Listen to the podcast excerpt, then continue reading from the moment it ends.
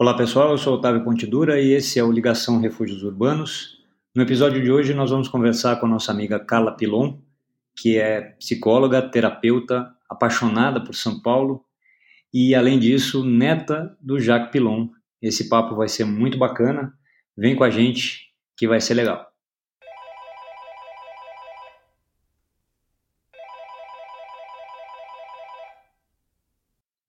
Oi, Carla. Oi, Otávio, tudo bem? Tudo bem e você? Também, super bem. Que bom, bom saber. Obrigado por até aí estar com a gente, muito legal conversar com você sempre. E a gente sempre começa o nosso podcast pedindo para o convidado se apresentar. Então, por favor. Bom, primeiro eu quero assim agradecer, eu acho os podcasts de vocês super bacanas, é uma honra uh, participar de um deles. Então, eu sou a Carla Pilon, eu sou psicóloga clínica, eu tenho uma formação em Jung, em Reich, tá? Uhum. Eu trabalho em consultório, já agora há quase 20 anos. A psicologia foi a minha segunda faculdade, né? Uhum. Novinha, fiz ciências políticas. Não, Olha. é, fiz a sociologia política ali da General Jardim, que é um ah, sim. A, né, Fundação Escola de Sociologia e Política. E aí, assim, não terminei, depois eu fui morar em Brasília, eu fui morar na França. Na França eu fiz a escola do Louvre, que eu gosto muito de história da arte, né? Uhum. E aí voltei para o Brasil e falei, bom, e agora o que eu vou fazer? E eu já fazia já, já fazia análise há muitos anos. Eu falei, ah, não vou voltar para sociologia política, fazer antropologia, vou fazer psicologia, que eu acho que é o que cabe no meu momento de vida. Então, estou, sou terapeuta desde então, desde os meus 39 anos.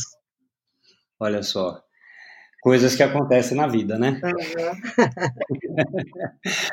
Mas aí eu queria começar o nosso papo, é, Carla, com aquela coisa que é que é inevitável, que é falar um pouquinho do, do seu avô, Tá. que é bacana e é meio inevitável mesmo, né? Pelo menos conosco falar um pouquinho dele. Sim, ali- aliás, foi por causa dele que eu conheci vocês, né? Então, eu sou neta do Jacques Pilon, Uhum, eu sou a neta mais velha dele e a única que o conheceu, tá? Que Uhum. eu tenho uma irmã que é seis anos mais nova que eu e meu avô morreu justamente é, um pouquinho antes da Cristina nascer. Sim, sim. Ele faleceu jovem no, no fim das contas, né, Carla? Olha, eu acho que meu avô faleceu com 50 e poucos anos, assim, É, pois é, é, ele muito jovem, né? E é muito jovem, né? A carreira, né, que ele construiu em tão pouco tempo.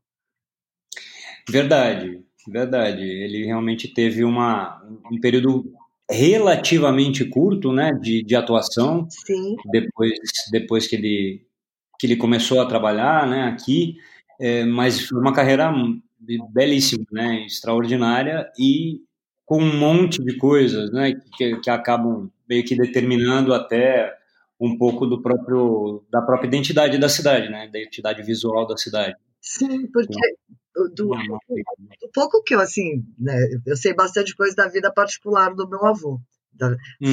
família, etc e tal. Mas eu, eu sou uma fã dele. Então, uma fã de carteirinha, né? Então eu guardo foto, recortes. Então todo mundo que me pede, eu mando, eu dou, eu cedo, tudo que eu tenho com o maior prazer, porque eu acho que é um jeito de resgatar a memória, memória dele para mim, né? Uhum. Esse Uhum. avô que assim abre muitas portas, né? Mesmo hoje, depois de ter falecido, todo mundo fala: ah, você é neta do Pilon, você é neta do Uhum. e assim, para mim, eu fico toda assim, comovida, honrada, né? De ele ainda estar tão presente na minha vida. E, aliás, foi assim que eu conheci vocês, de um jeito muito hilário. Alguém que seguia o Refúgios, viu uma foto de um prédio do meu avô e me marcou. Uhum. E falou assim: Olha, é do seu avô. Eu falei: É sim. Aí o Mateu entrou em contato comigo Uhum. Ah, você é neta do Pilon, olha, a gente podia conversar. E aí eu fui lá na- no Refúgios, te conheci Uhum. também, e ficamos amigos, né? Fizemos sim, uma, sim. É uma amizade gostosa, a gente não se vê muito, mas eu curto, eu vejo o que vocês fazem, os livros, os podcasts, às vezes que vocês me prestigiaram, né? Nos no meus projetos, que eu tenho certeza que, que a gente vai falar deles aqui um pouquinho. Vamos, vamos chegar já já neles. Mas é, é isso mesmo, né? Tem essa, essa ligação forte mesmo com, por conta da questão da história do seu avô, e aí depois a gente também acabou se encontrando em, outros, em outras coisas também, né? Tem, tem essa, essa amizade, essa ligação que foi muito bacana depois desse, desse encontro que foi meio que indireto, né? Uhum. Através, através da, do trabalho que a gente faz, né? Com arquitetura, com a história da cidade e tal. Mas eu me lembro uma vez que você foi lá no nosso escritório, lá no centro, e você levou dois álbuns de fotografia. Um era um, o, o, seu avô e a sua avó no apartamento deles no, no edifício São Luís. Isso. E aí um outro que eram fotos de uma casa na represa, eu acho. Isso. Coisa... Era a chácara né, do meu avô. Essa eu conheci super bem, tenho lembranças. E eu tenho uma, umas aquarelas lindas que um amigo do meu avô pintou da chácara aqui em casa. Uh, que era, era assim, meu, meu, avô gostava de velejar. Então, essa, uhum. essa chácara era na beira da Billings, era uma casa que ele construiu um estilo colonial, bem brasileiro, ela era rosa. Os jardins eram do Burle Marx. Uhum. E, assim, quando vinham estrangeiros, personalidades da França, elas iam para essa chácara, que era assim, a chácara, um retrato né, do Brasil, né, exuberante, uhum. com aquele jardim Burle Marx, tinha, tinha arara, tinha cachorro, a represa. E eu brinquei muito lá, né? Eu lembro muito dessa chácara e assim muitos móveis da chácara seguiram, né? Foram para casa dos meus pais, tem alguns aqui na minha casa até hoje. Então assim a coisa vai ficando. E eu lembro que, que, que vocês depois fizeram, né? Pegaram as fotos e guardaram lá para o arquivo de vocês. É, a gente acabou ficando com as fotos, que as fotos são maravilhosas, né? As fotos da chácara, essa, essa lembrança do momento em que ela estava completa, né? Do jeito que, que o seu avô tinha pensado, que é maravilhoso ter essa referência. Uhum. A gente tem muito pouca memória nesse aspecto também, né, Carla? Com, com algumas coisas relacionadas a esses arquitetos. Uhum. É, esse material, às vezes, ele é muito, ele fica muito fechado, ele é difícil de, de acessar, né? É, então, é legal ter isso também, né? É, que, é, que é uma coisa bem pessoal, né? Bem assim, da, da ele na, no apartamento, da São Luís, quando era o andar inteiro, né? O quarto. Era uma coisa meio de família mesmo, né? Então isso é uma joia. E aquelas fotos do apartamento da São Luís são maravilhosas, né? São bonitas, né? Tudo com o apartamento super arrumado, né? E aquela coisa dos anos 50 com, com, com a estética até da, da, da, do, próprio, do próprio vestido, a estética das fotos em si, ela é muito, ela é muito bonita, né? Sim. Um momento que que, que, que não tem mais, né? E, e muito marcante também, no fim, Ai, no fim da. Eu fico feliz que vocês tenham gostado, viu? Assim. Não, super, imagina. e, e, você, você disse que conheceu o seu avô, né? Foi, foi a única neta que conheceu ele. É, você já tinha essa, essa esse conceito de que ele era uma pessoa famosa, entre aspas, importante, influente, quando lá, lá atrás, ou isso foi uma, uma noção que veio depois para você? Eu acho que foi assim constru, construída aos poucos. Eu lembro, eu lembro assim, ele tinha, ele gostava muito dessa neta meio brasileira, né? Que ele era um apaixonado pelo Brasil, né? Uhum. Meu avô, é muito louco, né? Ele, ele, ele morou no Brasil antes de vir se instalar com a família. O pai dele, que era um uhum. homem assim, super exótico, desbravador, assim, eu tenho umas fotos do meu bisavô, ele assim, era um homem assim, forte, né? Eu falei, gente. E ele é, tinha, morou na Pérsia, morou não sei aonde, também era um grande velejador, e foi diretor do Porto do Havre. Uhum. Ele tinha uma carreira meio política. Ele foi convidado para fazer uma vistoria nos portos aqui do Brasil. Acho que era Rio de Janeiro, Rio de Janeiro Santos. E aí, naquela uhum. época, vinha com a família, né? Então veio meu avô, minha avó, os quatro, as, as irmãs mais, mais novas do meu avô. E aí o que aconteceu? Estourou a Primeira Guerra Mundial. A segunda. Sim. Não, a primeira, a primeira guerra. E eles uhum. ficaram presos no Brasil. E como, tá. e como meu avô, meu bisavô tinha essa coisa meio política, ele ficou aqui como um, sabe assim, como é que fala? Um, meio lá, meio cá, fazendo negócios no Brasil para a França, acho que exportação de açúcar, de café. Certo. Então, assim, quando meu avô veio para o Brasil, né, a escolha dele de vir para o Brasil, o livro da Joana Prado conta isso super bem, é porque ele já tinha vínculos aqui e tinha as costas quentes do pai, né? Dos ah. empresários brasileiros, né? Tanto que ele chegou primeiro no Rio de Janeiro, pouca gente sabe disso. Ele chegou no Rio, ele, minha avó e meu pai, que é o filho único, né? Uhum. Depois que ele veio para São Paulo, mas ele construiu no Rio de Janeiro também, e coisas bem bacanas, as coisas que fazem parte da, da história da arquitetura do Rio de Janeiro.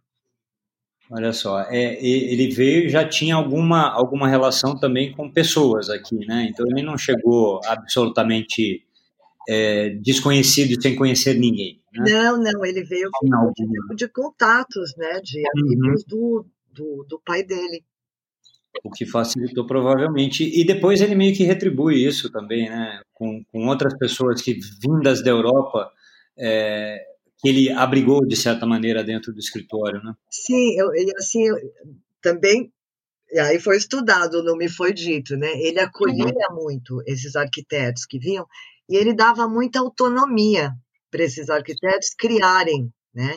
Ele não era um cara assim, tipo, faz tudo do meu jeito, né?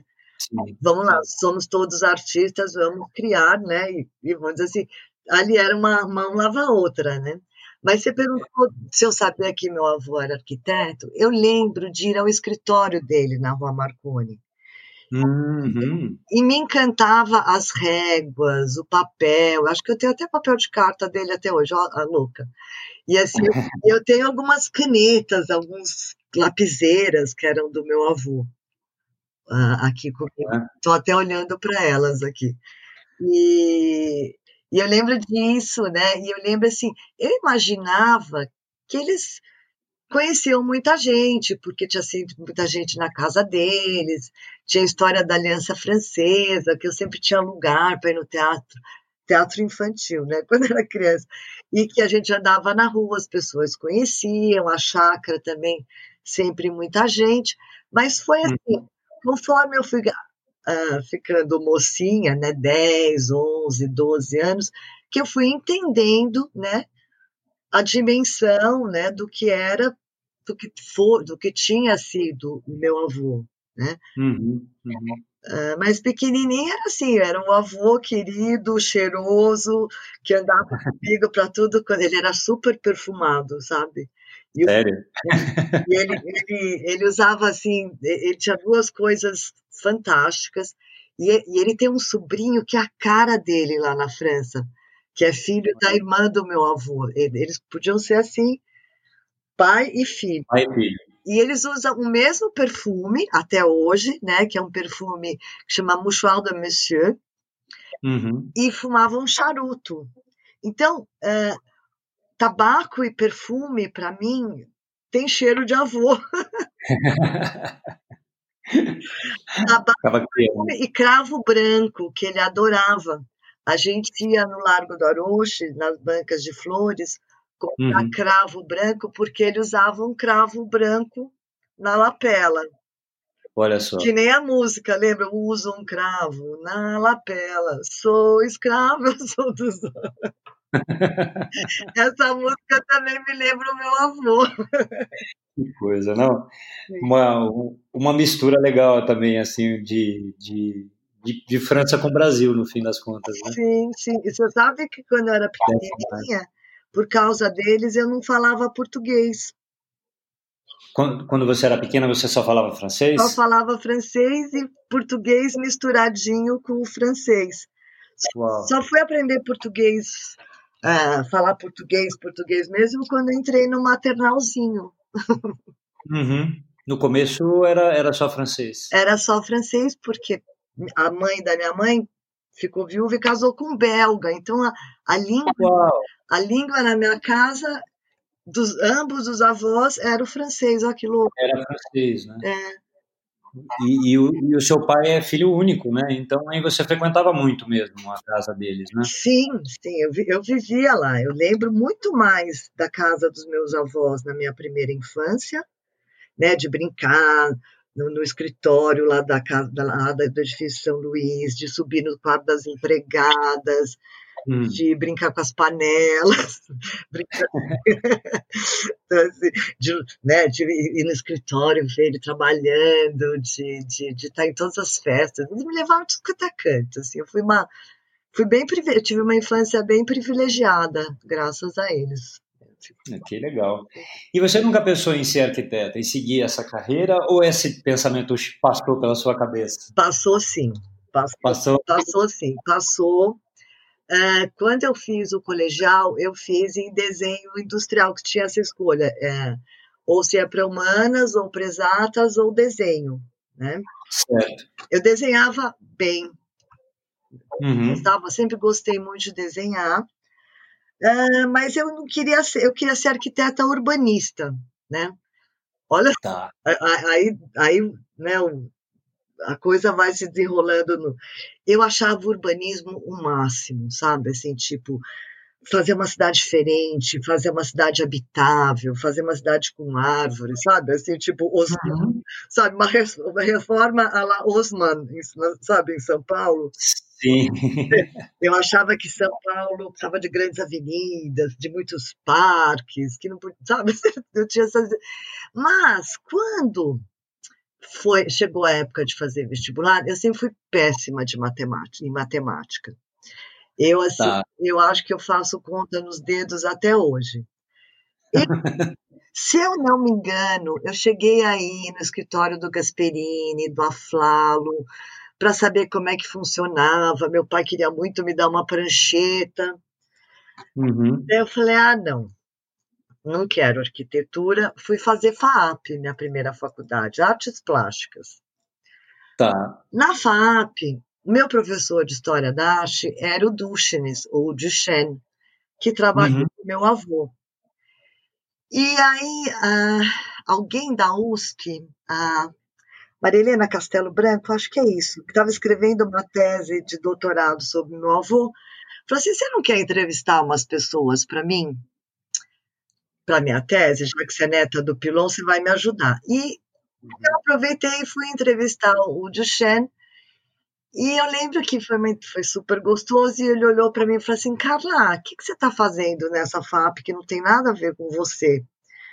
Eu, ele falou assim: por quê? Porque você, você é humanas, menina. Vai fazer, vai fazer sociologia, antropologia, arqueologia, história da arte.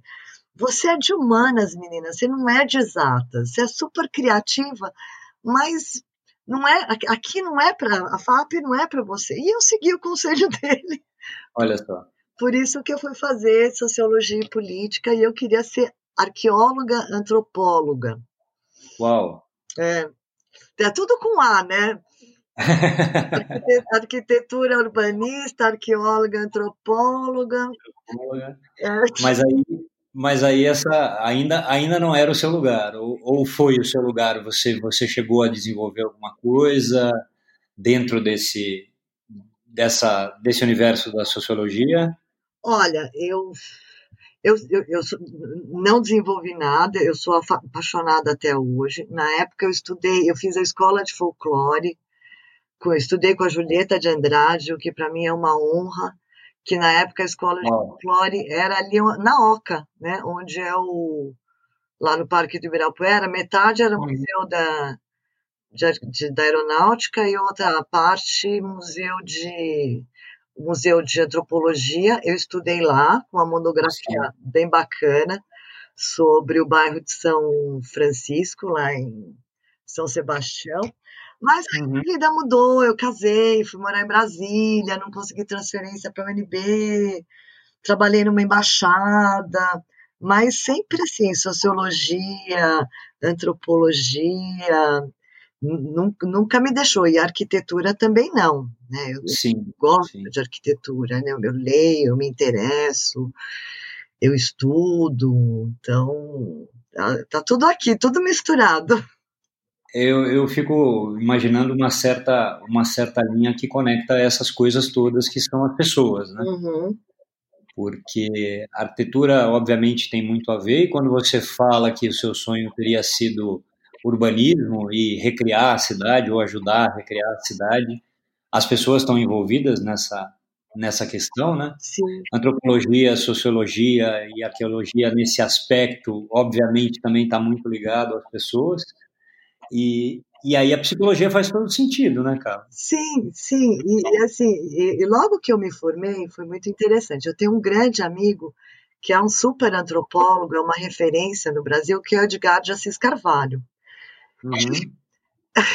Entre a psicologia e eu fiz, eu fui decoradora. eu tive uma empresa de decoração e eventos que chamava um elefante em seu jardim, veja bem. Que nome legal. É, que o meu sócio era o Fernando Almeida, filho do Evaristo Almeida, grande amigo do meu avô, cujo retrofit lá no centro da cidade, o edifício. Irradiação? Isso, foi construído. Que agora, que agora se chama Jacques Pilon, né? Isso, então, o filho do tio Evaristo foi meu sócio num elefante em seu jardim e eu fazia reformas, decoradora, cortina, sofá, pisos, festas, jantares, flores. Mas o Fernando foi morar em Portugal e, uhum. o, e o Edgar foi meu cliente. Eu refiz o apartamento dele e eu ficava sentada naquele apartamento. Ele mora numa biblioteca, é uma, uma, uma coisa, assim, uma caixinha, uma casa-biblioteca e eu ficava louca lendo os livros, né? Porque eu era assim aquela que cuidava da obra dentro da obra, né? Eu vivia cheia de pó, né? bota, jeans, camiseta e pó. E nessa época eu já, já fazia terapia há muitos anos e o Edgar tinha uns grupos de leitura na PUC um, um, e um grupo que eu faço, fiz parte até o ano passado, que é o Estudos da Complexidade, que é uhum. é ligado ao Edgar Morin. Então, assim, a antropologia também não me abandonou, né? Sim, sim. E aí ele falou assim, olha, Carla, a gente tá lendo um livro lá bacana que os psicólogos acham um livro meio piegas, que chamava As Mulheres Correm com os Lobos. Eu uhum. saí do apartamento do Edgar na Alameda Santos, passei na Livraria Cultura, comprei o livro e só saí de casa segunda-feira de manhã quando eu li as 800 páginas. Uau! Cheguei na minha terapeuta e falei assim, ela chamava Neiva na época, Neiva, eu vou prestar psicologia o ano que, em julho do ano que vem, devia ser outubro, ela falou assim, como assim? Sim. Então, fazia cursinho e cuidava de obra, né? Uhum. E prestei psicologia. Então, assim, eu entrei na psicologia, assim, por causa de um antropólogo. Tá, nos caminhos um pouco diferentes, mas que te levaram, que te levaram até lá, Sim. né? E eu, eu acho muito legal, eu não sabia de todos esses detalhes, mas realmente me vem essa coisa da, da, da do ser humano mesmo, né? De, de, de, tratar com o ser humano de alguma maneira, quase que sempre dentro dessa sua, uhum. dessa sua linha de, de crescimento profissional mesmo, né? Como pessoa e tal, e acho que faz super sentido no fim das contas. Né? É, a, a, cidade, as pessoas, as uhum. o curso de História da Arte no Museu do Louvre, quer dizer assim, tá tudo aqui dentro de mim, né? Isso eu digo assim, tudo isso é um valor agregado quando eu olho para trás, que eu, eu falo assim, super legal, né? Assim, porque eu olhei para tudo quanto é lado, né? Uhum, uhum. Isso, obviamente, te dá uma, um arcabouço imenso para conseguir fazer esse, esse seu trabalho hoje de terapeuta, obviamente, né? porque as referências são muito importantes no fim das contas, né? É, eu... Para que você consiga ter essa empatia, para que você consiga é, compreender um pouco, né? Essa, esse universo infinito que é o ser humano no fim das Sim, contas. e você sabe que é, uma vez é, eu estava num desses congressos de psicologia conversando uhum. com o Roberto Gambini, que também é um psicólogo que eu admiro muito, e ele sabia quem eu era, sabia quem era meu avô, sabia quem era de Gana, e conversando com ele, ele falou assim, ah, mas como é que... Eu contei um pouco da minha história, e falei, olha, Carla, a antropóloga tá, ainda está em você, porque o trabalho de terapeuta é o trabalho de um arqueólogo, que com um pincelzinho a gente vai tirando as camadas com muito cuidado, com muita delicadeza, até tocar a alma da pessoa. Uhum. Eu fiquei assim arrepiada quando ele me disse isso. E o urbanismo também cabe dentro da psicologia, né? E vamos uhum. assim, e mudar interiores também, né? Porque... Sem dúvida. é por isso que eu digo, tá? manejar tá? interiores, tirar aquilo que não é bonito, preservar o que faz parte da sua história e criar um novo ambiente, né? Agradável, né? Para você viver. No fim das contas está tudo ligado. Tá, tá tudo... Por, mais, por mais distinto que pareça, no fim das contas não é nada, não tem nada de distinto entre uma coisa e outra, né? Não, não tem mesmo. Tudo absolutamente agrega, né? Sim. E aí eu quero trazer justamente os seus projetos, os seus projetos fora do seu trabalho como terapeuta clínica, é, que, que é o Senta Aqui Conversa Comigo e os Papos Filosóficos, é, você me lembra se tem algum outro que você fez anteriormente que talvez eu não, não conheça, mas é. essas coisas onde você você ultrapassa o, o, o consultório, né? Uhum. O trabalho com uma única pessoa uhum. e expande isso para para todo mundo, para a cidade, no fim das contas. Me conta um pouco dele. Você teve algum outro projeto anteriormente? Como é que começou essa história? Tipo, ah, o, o, o consultório é muito pouco para mim, vou sair daqui, vou levar. É, é, mais, é mais ou menos isso. Quando eu estava na, na faculdade, é, eu fui fazer uma formação para gerar, criar assim projetos sociais. Com, uhum. foi, muito muito louco esse projeto. Era, era, onde eu estudava, onde eu fiz minha formação em Reich, chama Iniciativa Gaia, que é um instituto que tem uma sede em São Francisco Xavier e lá tinha uma professora, Bárbara Asuki Miller, que foi minha mentora, ela é até hoje, ela faleceu. E a gente teve uma grana que veio dos Estados Unidos, tá? Tá. De uma americana, que eu acho que tinha a ver com alguma coisa de automóvel, era tudo meio assim, não sei direito, não quero falar bobagem. Mas uhum. ela mandou dinheiro para formar 10 pessoas, 10 duplas, tá? para criar projetos sociais. Então, a gente teve a nossa formação paga e o dinheiro para fazer um projeto piloto. O primeiro tá. que eu fiz foi para trabalhar com crianças hemofílicas. Tá? Uhum. Fiz o projeto piloto, foi super legal, mas não rolou. E eu tinha um professor que também foi meu terapeuta, e eu queria tanto fazer uma coisa, e eu acho que eu joguei uma sementinha lá para ele, e a partir das da conversas com ele, de conversas do meu grupo que estava terminando a formação em Jung, a gente criou uma clínica social, onde a gente presta atendimento para a comunidade, né, que não tem uhum. recursos para pagar uma terapia e não tem também um seguro saúde que possa bancar clínicas de terapia. Certo.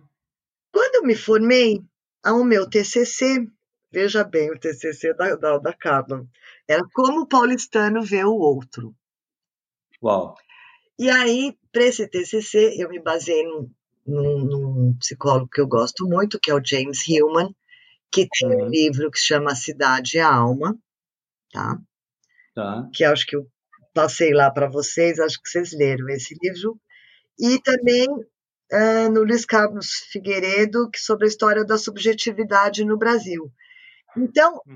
Era um trabalho de psicologia totalmente voltado para o urbanismo, a questão de como as pessoas se olham nas ruas, como a cidade não propicia encontro, como uhum. os condomínios ia ser assim a desgraça da cidade, porque os condomínios fecham as pessoas em guetos, os entornos Sim. dos condomínios são lugares perigosos porque não tem circulação, né? Uhum, uhum. E dentro desse meu projeto, eu tenho ele aqui, eu vou, eu vou ver se eu, se eu mando, se eu tenho, tenho um jeito de tirar xerox para vocês verem.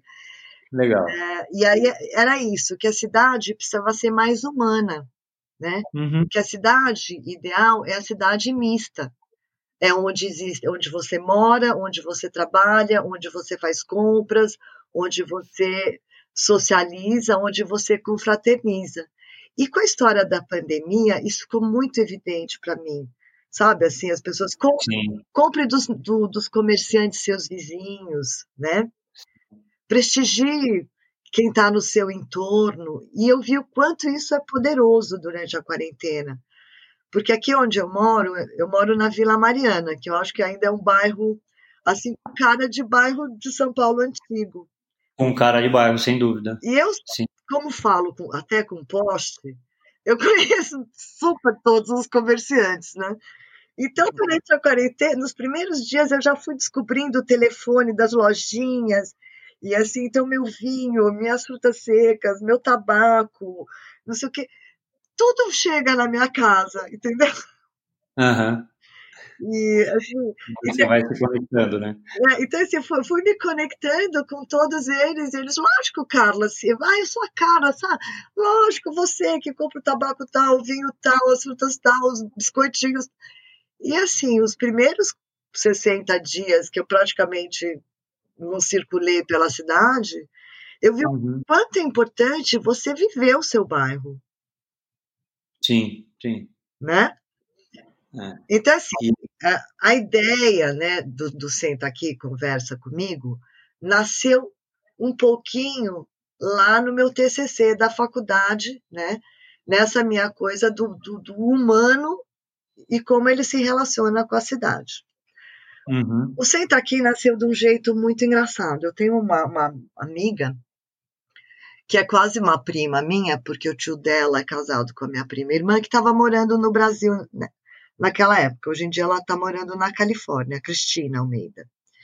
Tá. E a gente queria muito fazer alguma coisa para a cidade, para São Paulo. Ela tinha trabalhado fazendo umas pesquisas de rua. A Cristina sempre foi muito ligada, porque o pai dela era político, era um médico político, a mãe dela foi vereadora, deputada de Curitiba. A gente tem um pouco. Do lado da minha mãe tem um monte de político do Paraná na família.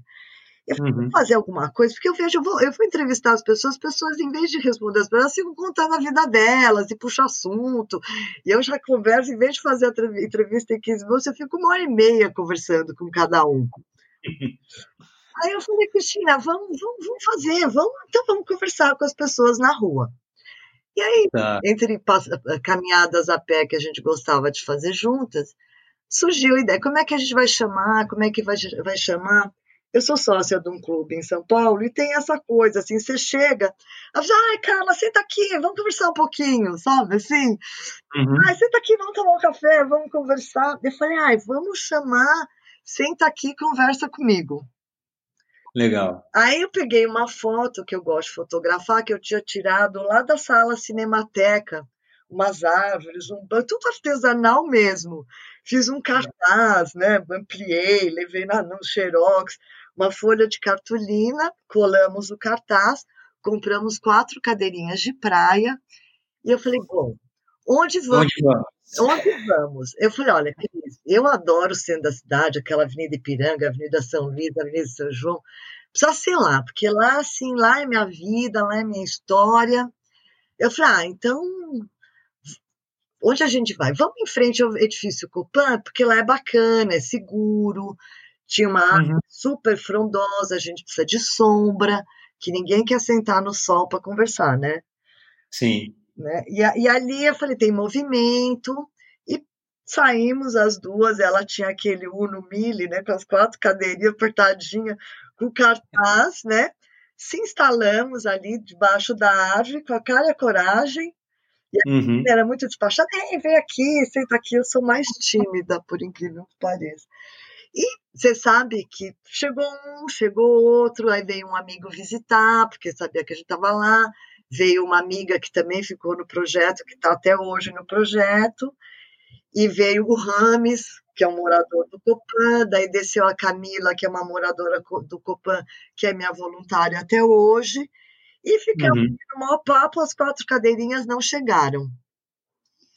Parou mais gente do que as quatro cadeirinhas. É, e aí, assim, a gente fez um, uns dois, três em dezembro, veio a uhum. Natal, voltamos, aí a gente combinou que as pessoas que fossem participar do projeto, a colaboração que a gente pedia era duas cadeirinhas de praia, e ele foi crescendo, né? E aí, de uhum. repente, uh, uma, uma... Você, desculpa, você começou isso em que ano? 2014 ou 2015?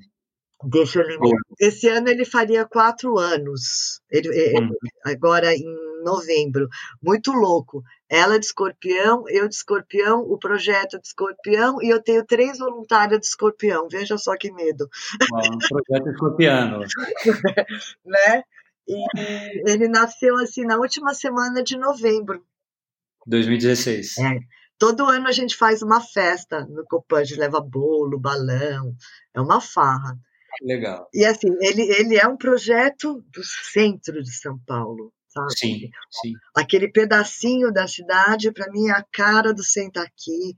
Os moradores da cidade, daqueles prédios, é a cara do Senta Aqui. Uhum. E, nós estivemos em outros bairros, nós participamos de alguns eventos daquelas feiras no Brooklyn. É. É, mas assim, para mim o Senta Aqui e o Centro da Cidade sei lá, assim. Ele tá, eles estão conectados de alguma maneira, né? Tem...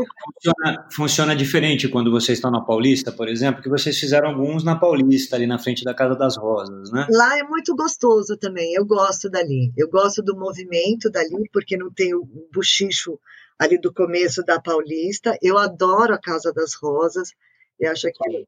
Então, assim, eu vou lá, eu vou sempre pelo afetivo, tem que ser um lugar que que toca a minha alma, sabe? Precisa ser um lugar que eu gosto de sentar e conversar.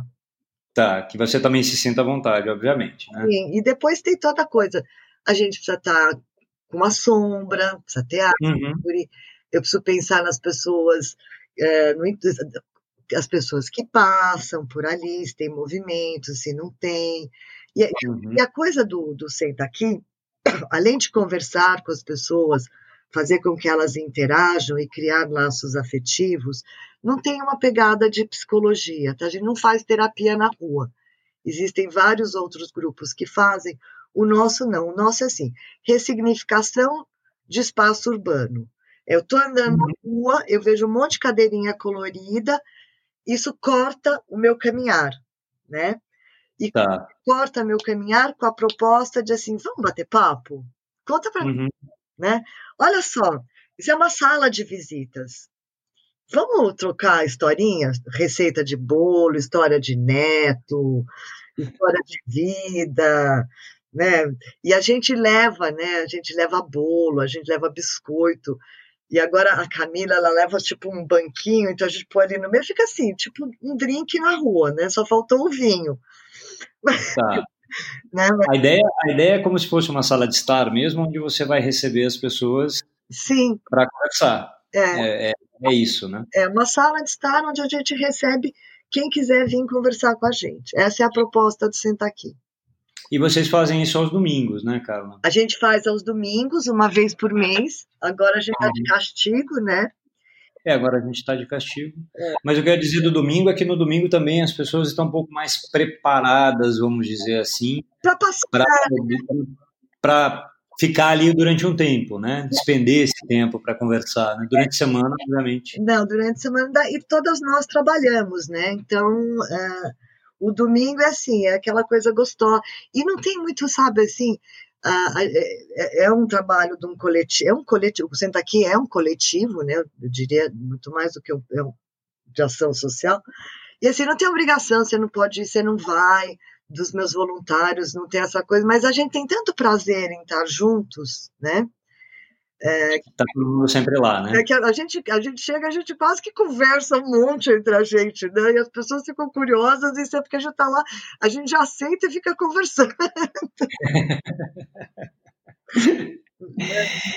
e, e, dentro desse, desse trabalho aí do, do Senta Aqui, só antes da gente passar para o próximo, que tipo de, de tem algum assunto, tem alguma coisa que te chama atenção que, de repente, em quase todas as ocasiões acabar aparecendo algum, algum traço dessa questão, pensando nas pessoas e na cidade, nessa, nessa linha de como o paulistano vê o outro, que você usou no seu TCC, que eu achei incrível. Tem alguma coisa que, que, que é uma linha Sim. única? É, é o encantamento das pessoas em dizer, nossa, antigamente lembra, nas ruas, na cidade interior, o povo senta para conversar, que delícia, e o povo fotografa, ah, preciso levar isso para minha cidade, preciso fazer isso, sabe? Uhum, a questão do afeto, o afeto na rua, né? Você ser acolhida na rua, você ter um olhar, um sorriso, né? Saber que eu estou segura ali. A questão de mostrar que a rua é um lugar seguro. Uhum. E as pessoas ficam apaixonadas, né? Porque sentar na rua para conversar, a gente é paulistana, já não tem praia, né? Então, fica ali uma praia, né? Aquelas cadeiras. A gente tem calçada, né? A gente tem calçada de prédio. É, e aí vem, vem criança, vem cachorro, assim, é pet friendly o, o projeto também. E, e assim, do, do Senta Aqui, às vezes, né, muitas vezes, uh, conheci pessoas maravilhosas, encantadoras. Às vezes é uma professora da USP, às vezes é um historiador, às vezes é um artista plástico. Uh, e eu falei, gente, às vezes tem uns conteúdos bem políticos, intelectuais, de arte, que rolaram uhum. sem estar aqui. Logo, ao mesmo tempo que o Senta Aqui nasceu, eu fazia um grupo de estudos de psicologia arquetípica, uhum. que é o James Hillman, e lá eu conheci uma, uma. Ah, não, não foi bem assim, mas foi, foi nesse grupo que aconteceu. Eu não Senta Aqui, uma amiga minha que é terapeuta, disse: Olha, eu tenho uma paciente que tem um projeto super interessante, cara, eu vou pôr vocês em contato. A Ana, tá. Ana Clara, que você conheceu, que é minha parceira do Devaneios Filosóficos, Sim. Ela, ela tem um projeto de rua que chama Tinder no Divã. Uhum. Que ela sentava lá no minhocão, com uma plaquinha, vamos falar de amor. Sim. Tá? Então, assim, da, do, da Ana Clara e a Carla, que se conheceram em frente ao edifício Copan, Ana Clara, eu levei para ela fazer esse grupo de estudos comigo. Terminava o grupo, a gente sentava numa muretinha de um prédio na Pamplona, né? Uhum. A devanear o que a gente tinha aprendido no curso. Tá. E de lá a gente falou assim, gente, a gente aprende tanta coisa bacana, fica tão fechado nesse núcleozinho da psicologia, tem tanta gente que ia se beneficiar com isso, né? De falar sobre solidão, sobre autoestima, sobre relacionamento, sobre consumo, eh, sobre luto. Ai, uhum. vamos fazer uma coisa assim? Vamos fazer um grupo onde a gente se reúne, toma um vinho e conversa? O, o, o, o, o Devaneios começou, faz aniversário de do, três anos agora em agosto, né? E o Senta Aqui ia fazer uhum. quatro em novembro. Você vê, então eles são bem irmãos próximos. Uhum. O primeiro devaneio foi na minha casa, vieram quatro pessoas. O segundo devaneio foi num ateliê de um amigo meu. E depois a gente fez alguns ali na Rua Tupi. Sim. Né? No espaço do Fernando. Que era... Fernando na galeria dele, ali na Tupina. Né? Sim, que foi bárbaro, né? Tinha, e, e, aí tinha aquela coisa do vinho, da comidinha, né? E aí uhum. o Nibis Cultural descobriu a gente. Tá. E aí a gente fez uma parceria com a Unibis, que deu super certo, e também está meio pausado por causa do, do da é porque a gente podia fazer live mas, eh, sabe, para mim o contato humano é tão mais importante, né? E olhar as pessoas nos olhos, né? Uhum. E ter aquela interação, aquela roda de conversa no final, onde as pessoas se falam e se abraçam no final e choram, né, com os depoimentos. Para mim, isso é, não tem, não tem como substituir, né? Infelizmente, não, não tem como substituir mesmo. O Devaneios é sempre um tema, né? Sim. Que você propõe uhum. e, e, as pessoas vão até lá, é, mas não é. O que, eu, o que eu acho interessante, eu participei de, de um na, na galeria do Fernando lá na Tupi. O que é interessante é que não é uma não é uma palestra, né? não é um workshop, não é nada. Não, não o, é realmente uma, uma, uma roda de conversa sobre um determinado tema, guiado muito sutilmente por você. Né? É, a gente, a gente apresenta um pouquinho o assunto e é muito engraçado. A Ana, eu acho que ela é uns 20, ela é 20 e poucos anos mais nova do que eu podia ser mãe da Ana, né? E a, e a gente se dá super bem. Né? Assim, aliás, é a única pessoa que eu vi nesse, nesse meu confinamento, você acredita? Até hoje? Olha é, ela, veio, é. ela veio, me visitar e falou assim, cara, não aguento. Ela saiu lá do, é, de Pindamonhangaba, onde ela está em quarentena décima, pegou o carro, veio aqui em casa e falou assim, não, a gente precisa se ver. E eu achei super fofo, sabe? Maravilhoso. E, e assim, a gente, eu apresento um pouco da história do assunto, ela traz o contexto atual, porque é a pegada dela, né? Uhum. E a gente abre para uma conversa que é sabe assim, é sempre muito gostoso, porque termina lá no NIBS, a gente termina e a gente fica na porta da NIBS, continua conversando com as pessoas, porque as pessoas não vão embora e a gente sai, eles estão lá e eles querem continuar conversando. É, pois é, né? Porque. e, e, e, a linguagem que a gente usa é sempre coloquial, é sempre engraçada, uhum.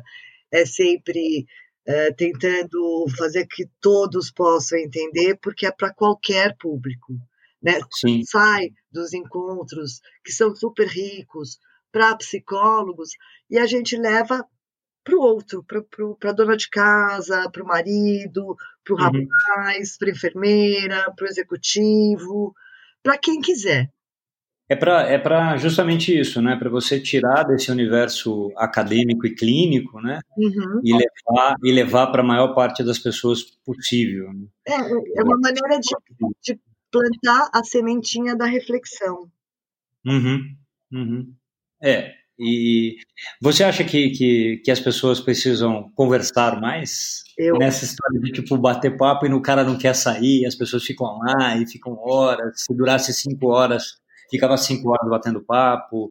Existe uma necessidade na cidade das pessoas se conversarem mais, se conectarem mais? Eu, eu acho, eu sinto, assim, eu, eu, eu, eu, eu gosto da tecnologia, eu acho que se a gente não tivesse a tecnologia, a gente já está ferrado durante essa pandemia, porque uhum. eu fico imaginando isso há 30 anos atrás, o que, que a gente ia passar fax para os outros, né? Pois é. Né, os, pois negócios, é. os, negócios, não aconteceriam, a, a, o mundo pararia de fato, né? Sem dúvida. Mas muitas vezes o WhatsApp, tá, o FaceTime, é gostoso, mas não é igual, né? Então eu vejo que hoje em dia, durante esse período aqui nosso, poder conversar com a pessoa, escutar a voz da pessoa, olhar para a pessoa, mesmo que virtualmente, é, mas e a vontade de abraçar? Né? Essa é difícil. Viu? É, e a vontade de, de ver aquele sorriso, de a pessoa ali do lado, né, de uma, né, assim, de sentir mais a energia da pessoa. E eu acho que faz falta. O mundo conectado, ele é muito legal. Mas se desconectar das pessoas, a gente fica muito solitário, que é muito diferente da solitude, né? Uhum, que é um tema uhum. que eu gosto muito de abordar no Devaneios e que a rua, o Senta Aqui, me mostra muito. Tem gente que senta no Senta Aqui conversa comigo às uhum. e meia da manhã, quando a gente vai embora, uma e meia, eles ajudam a levar as, as cadeiras no carro de tão gostoso que tá. Sim. E muitas vezes eu adoro aquele cachorro quente lá do, do Hot Pork. Assim, devaneios, o, o sentar aqui é assim, ou é cachorro quente hot pork, ou eu vou conhecer os restaurantinhos que abrem lá no centro. Sim. Depois, assim, é sempre a pegada, o que é uma delícia. Mas quantas vezes em vez de pôr as cadeiras no carro, a gente montou as cadeirinhas em frente ao hot pot e ficou conversando com as pessoas que saíram do Copan com a gente e estavam com fome, ficaram comendo cachorro quente e conversando. Sim. Então, isso prova alguma coisa, as pessoas gostam uhum. de estar com pessoas. Sim, sim. Né? E, e é importante mesmo essa essa questão dos espaços, primeiro os espaços para que as pessoas se conectem nesse, nesse nível, né? Que é um nível muito mais pessoal, uhum. não necessariamente íntimo, mas humano, uhum. né? Por, por, por, si só, é, e que a gente vê acontecendo, via, na verdade, antes do, do, isolamento já acontecendo como uma tendência mesmo na cidade, né? É, desse encontro um pouco mais com a rua, com a calçada, com essa coisa do, dos pequenos comércios. Uma característica que até pouco tempo atrás era meio rara de se encontrar aqui em São Paulo, uhum. que eram bares e restaurantes com mesa na calçada, Sim. com coisa um pouco mais, menos menos fechada, né? Um pouco menos formalizada nesse aspecto já indicava um pouco desse, dessa, dessa tendência nesse, nesse sentido, né? É, é, e eu tenho, uma de... coisa, eu tenho uma coisa muito louca com rua, né? Eu sou mandarilha, né? Eu ando, eu adoro andar, eu adoro fotografar grafite, lambe.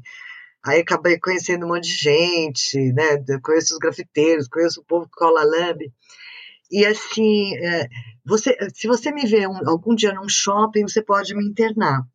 Eu, é, eu, não, eu não consigo estar num espaço onde eu não vejo o céu. Uhum. Sabe assim, então eu sou assim, a loja da rua, né? É, assim, eu, eu, eu, eu, perco referência dentro de shopping, e, e o Hillman fala muito disso, né, no, no livro dele. Você se, você fica andando, né, você fica girando, eu fico tonta, eu odeio funcionamento de shopping, eu perco meu carro todas as vezes. Eu tenho assim uma história muito engraçada, não sei qual shopping que eu fui. E eu falei, bom, eu, eu, eu, eu sempre perdi o carro, falei, não, eu vou anotar onde eu tô. Aí uhum. eu parei o carro, no, tinha um poste vermelho H2. Tá, eu, tá. H2, é hidrante 2, né? Lógico, né? Aí eu não vi o andar saí, acho que foi no shopping Guatemi, eu tinha que pegar alguma coisa lá, uma bota de trilha, sei lá.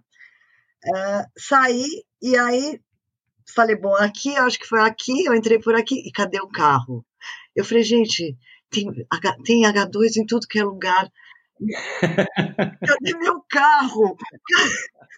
assim, eu era louca. Daí eu falei, cara, você não vai mais. Então, se eu, se eu tenho que ir ao shopping, eu, ia, eu deixava o carro na rua, e aí eu ia para o shopping a pé, ou então uhum. eu uso aqui o shopping paulista, que tem essas coisas claras, essas coisas que às vezes tem que ir no shopping. Mas eu, que é bem de calçada, né? É, aí eu vou a pé, Sim. Aí eu entro sim. direto onde eu tenho que ir e saio correndo, porque eu fico aflita. Eu, eu, adoro uma rua, sabe? Andar com a sacolinha e entrar e conversar. E aí você tá boa, aí eu passo. Oi, cara, tudo bem? Sabe assim? Uhum. É, mas é, olha, eu não sei, não gosto de shopping. Quando eu era criança, eu ia no shopping Guatemi, mas era, era muito diferente, né? Assim, ele era mais pequenininho, aberto. Era aberto, né? Tinha, tinha uma característica mais de galeria, né? Era uma galeria é. É, é, tornado um pouquinho maior, mas tinha uma cara muito mais de galeria do que esse espaço fechado que a gente tem hoje. Né? Eu gosto, eu gosto de calçada, gosto até de buraco na calçada, sabe assim? eu gosto de árvore, gosto de gente andando em volta de mim, todo tipo de gente, gente pobre, gente rica, mendigo. Eu falo com todo mundo na rua. Aliás, eles me adoram. É, os moradores de rua, as, minhas amigas, quando vão passear no centro da cidade comigo, falam assim, cara, não sei o que você tem todos param para conversar comigo. Uhum. Eu ganho abraço de todos. A energia, né? Uma energia boa e essa abertura, no fim das contas, né? Que você está aberta às outras pessoas, independente de qualquer outra situação. Né? É. Eu imagino que seja muito isso, né? É. E nesse, nessa, nessa ideia, Carla, assim, tipo, nós moramos numa cidade, milhões de pessoas, é, dentro desses desses trabalhos que você faz, do Senta Aqui, do Devaneios, um, o que, que você entende como os, o que é legal, o que é benefício, benéfico para as pessoas nessas conexões feitas entre estranhos e anônimos dentro da cidade, nesses espaços onde isso é possível. O que, que, que, que isso te dá como ser humano? Olha, o que, o que é muito legal, que eu acho assim, a gente vive numa época onde existe muito preconceito e intolerância, isso também ficou muito em evidência durante a pandemia, tá? Uhum. Estão explodindo movimentos no mundo inteiro. Mas quando a gente senta e conversa com outra pessoa que a gente não conhece e que é de um mundo totalmente diferente do meu, por exemplo, eu sou a Carla, psicóloga, tenho toda a minha história de vida, mas eu sento com uma senhora cabeleireira que veio lá do Nordeste, que é, criou suas raízes aqui, que veio sozinha com o filho, que, que sabe, uhum. que aconteceu. Olha que bárbaro, né? Eu conheci uma história totalmente diferente da minha, de uma pessoa totalmente diferente da minha. Quando eu converso com o porteiro do Copan, que é um querido, e ele me conta dele, da filhinha dele que nasceu, dos outros porteiros como estão, de como é que é a vida deles. Aí todo mundo me segue no Instagram, no Facebook, aí eu, ve, eu vejo o que está acontecendo. Quando uhum. eu sento e converso com uma pessoa que foi professora da USP, que é casada com, com um artista plástico, que me conta da vida dela, de como é que é viver meio aqui, meio em Portugal, quando eu converso com o moço que tem a lojinha dentro do Copan, percebe como é que é a vida dele, uhum. né? O que, que ele faz, onde ele mora, quem são os filhos, uh, como é que ele chegou em São Paulo. Isso só me enriquece, porque isso me tira da minha bolha, uhum. né? Que a gente vive numa bolha, né? Uhum. E aí o que faz? Eu sou intolerante. Uhum. Porque quem não é da minha bolha é o outro, é estranho, não faz parte do meu círculo X. E eu detesto isso, sabe? Assim, eu, assim, e para mim isso é o que menos conta, sabe? Eu adoro o porteirinho, o porteiro do meu prédio, a, a, a, japonesinha da vendinha, a pessoa que eu não sei quem é, a pessoa que eu converso na banca de jornal, sabe? Assim, eu converso com todo mundo. Isso eu puxei do meu pai, né? Meu pai, assim, gente, ele fala com qualquer pessoa, guarda na rua, sabe? Assim, a, a caixa do supermercado. E todas essas pessoas têm alguma coisa para me contar, tem alguma uhum. coisa para me ensinar, tem alguma coisa que me faz pensar sobre quem eu sou. Uhum. Então, a riqueza, né? do outro é. Uhum. E eu só vou saber da riqueza do outro se eu parar para escutar e trocar, escutar e trocar ideia com o outro. Sim, sim, sem dúvida. Né? Você vê que uh, depois que a gente conseguir sair desse período de pandemia, isolamento e etc., uh, ah, existe uma uma possibilidade de que as pessoas tenham mais empatia umas com as outras, pelo menos no primeiro momento? As relações vão mudar, talvez? Eu adoraria, mas o ser humano, ele é, às vezes, ele é, ele é difícil, né? Sim. Que mesmo durante a pandemia, você vê, você tem ecos da intolerância, você tem ecos do racismo, ah. Né? Você tem a questão das domésticas que, do, que tem que vir trabalhar, né? Porque as pessoas né? Eu acho isso desumano, sabe? Assim, eu tenho, uhum. tenho maior dó. Então, assim, o ser humano, muita gente vai se repensar, né? E aí é o trabalho do consultório, né? De lidar com as emoções que estão aflorando durante esse momento, né? O uhum. tanto que, que a gente tem que se. Re... É, é mais assim, vai ser um, um movimento de cada um, mas eu sempre acho um grão de areia vale a pena. Uma gota d'água, vale a pena. Vale a pena. Uma sementinha, vale a pena. Se eu consigo, né, eu gosto daquele, daquela coisa, né, da, da pedrinha que cai na água. Se eu consigo reverberar para um pequeno círculo, esse círculo para outro círculo, se eu consigo fazer com que as pessoas se questionem é fantástico. Muita gente está se questionando, muita gente está aproveitando esse tempo para, vejo assim, gente fazendo curso de filosofia, gente, sabe, aprendendo a cozinhar. Né? Então, assim, Uhum. Alguma coisa tem que acontecer, porque a gente estava vivendo num ritmo tão desacelerado, num ritmo, num ritmo tão voraz, né? destruindo a cidade, né?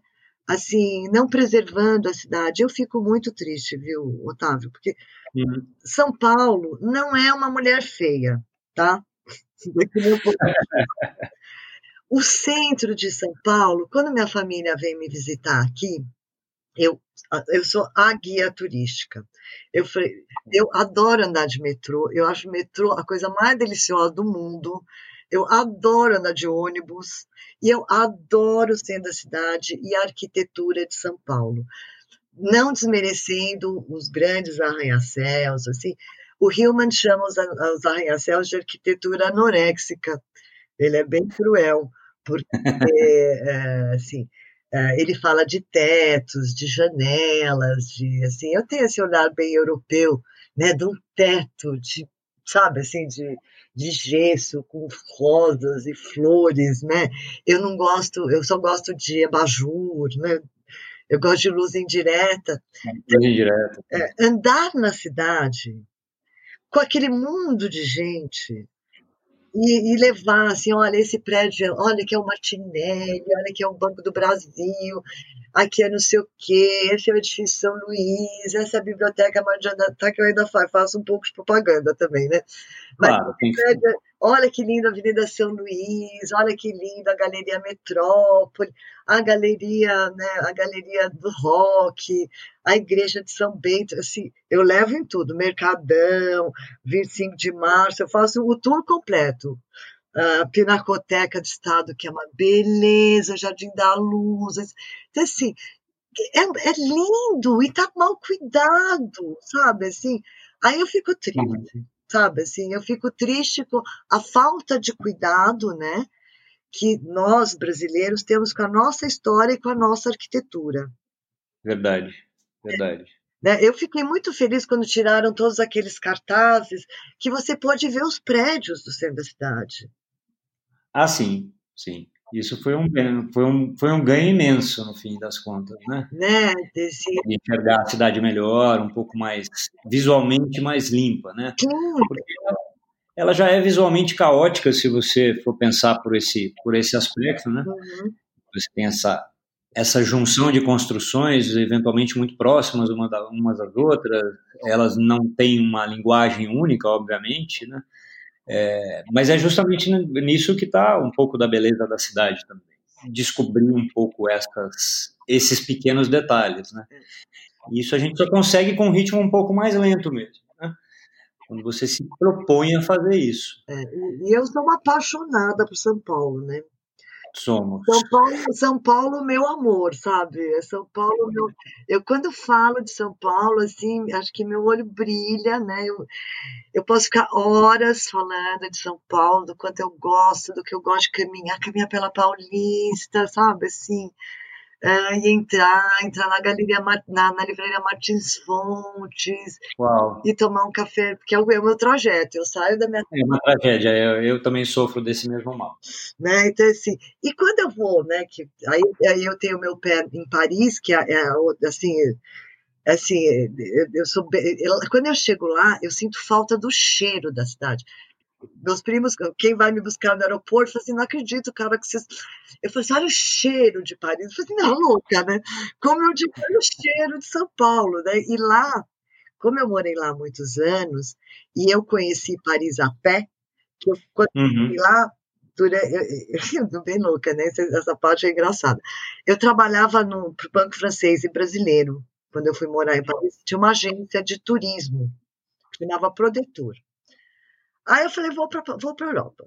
Comprei uma passagem, fui para Londres, passei quatro dias, fui para Paris. Cheguei em Paris e disse, assim, não vou mais voltar para o Brasil.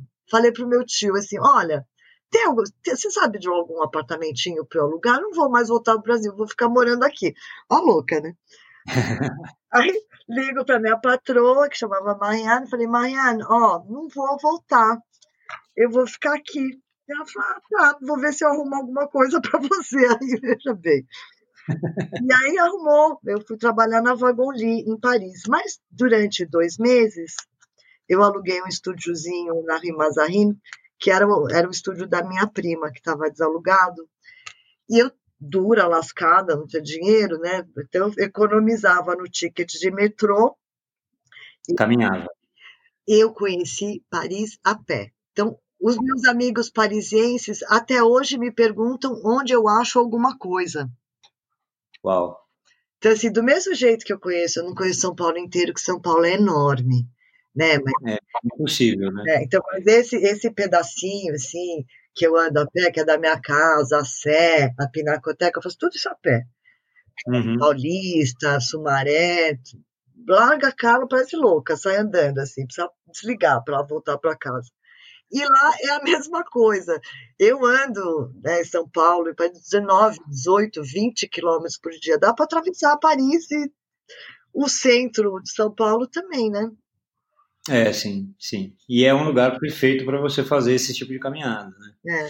Tem o calçadão, enfim. Aí você realmente consegue até parar um pouco e observar um pouco melhor a cidade. Né? E aqui em São Paulo eu faço a mesma coisa. Paro, olho, desculpe, uma coisinha escritinha ali, um grafite aqui, um lembre aqui, um, um entalhe, uma janela, uma, uma coisa, um prédio. Nossa, eu nunca tinha reparado. Fico olhando por dentro, os halls de entrada de tudo que é prédio, louquinho. Saudade de fazer isso. Agora que você falou, nem me fale. Vontade de fazer isso e poder caminhar pela cidade assim um pouco mais despreocupadamente. Chegaremos lá em breve. Com certeza. É, passamos um pouquinho do nosso tempo, mas uma delícia o nosso papo. Tá bom. Eu quero super agradecer você por estar com a gente hoje. Foi muito legal. Imagina. E logo, logo a gente se encontra de novo, né? Assim que possível. Assim que possível. Num café para dar um, um rolê pela cidade vai ser vai ser muito bom. Né? Se, se encantar com a beleza dessa cidade. Olha, muito obrigada, beijo para todos vocês. Vocês são super queridos, moram aqui no meu coração.